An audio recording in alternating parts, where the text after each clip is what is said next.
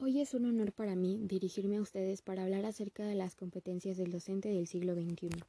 Si nos trasladamos a la época de la prehistoria con la aparición del hombre, podemos analizar que la forma de aprender era por medio de la observación e imitación, es decir, los más grandes enseñaban a los niños las tareas que les correspondían, que eran recolectar frutos, fabricar armas de hueso y piedra, por lo que había roles en el que los educadores cumplían la función de transmisor de conocimientos de manera informal y de hecho actualmente sigue siendo indispensable de la observación, práctica e imitación para la construcción de los conocimientos en el proceso de enseñanza-aprendizaje. Sin embargo, diversos factores han influido al proceso educativo, desde las creencias hasta inventos como la escritura, los números, el calendario y actualmente el Internet, con el uso de las TICs. Este proceso ha permitido la posibilidad de comunicarse a cualquier parte del mundo y ha favorecido de manera impresionante en contextos académicos, ya que permite la alfabetización digital y audiovisual, reforzar la integración del alumnado, apoyar a los docentes en el desarrollo de estrategias y programas de estudio, así como también mejorar la calidad de la educación y por ende de los aprendizajes. El saber docente es un proceso que se desarrolla a lo largo de toda la vida profesional, tiene que ver con una acción individual en relación con la construcción del saber y con un contexto, una institución y una sociedad. Podríamos decir que la competencia docente engloba el saber, que es el conocimiento, el saber hacer, la metodología, y el saber ser, las actitudes. Por lo tanto, el ser docente no es una labor fácil, implica adaptarse a las necesidades del alumno y a las demandas de la sociedad, que cada vez son mayores, es afrontar los continuos cambios como son una economía global, cambios del sistema educativo, nuevas leyes políticas, derechos, avances científicos y tecnológicos, etc.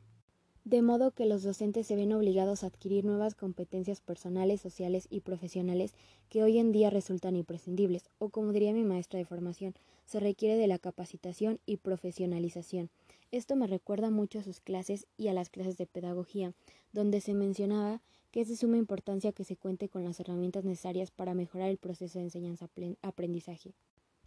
Pero la educación del siglo XXI no solo puede centrarse en la adquisición de conocimientos, sino que debe desarrollar las capacidades para saber conectar y usar de manera efectiva. La OCDE define como una competencia la capacidad de responder a demandas complejas y llevar a cabo tareas diversas de forma adecuada, por lo que una competencia sería una mezcla de habilidades, conocimientos, motivación, valores, actitudes, emociones y otros componentes sociales y de comportamiento.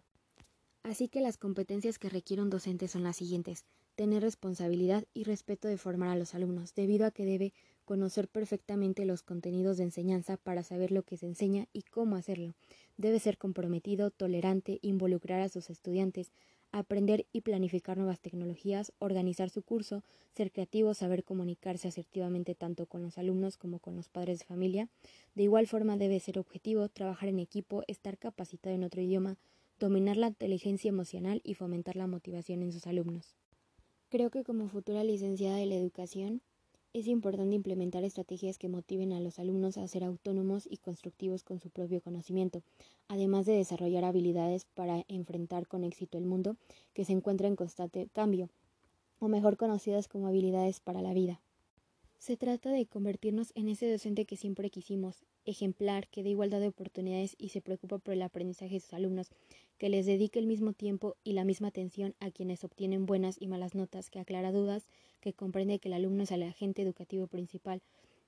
La docencia requiere conocimientos, compromiso con la sociedad, empatía con las peculiaridades de cada uno de los alumnos e inteligencia emocional para reconocer sus propias emociones y la de los demás, para ser asertivo e incluso evitar el síndrome de burnout del que ningún docente esté exento. Es como decía Daniel Penac, siempre he pensado que la escuela la hacen en primer lugar los profesores. Esto habla del orgullo de tu profesión, de la dignidad de ser docente, de la enorme suerte que tienes de transmitir lo que sabes sin esperar nada a cambio.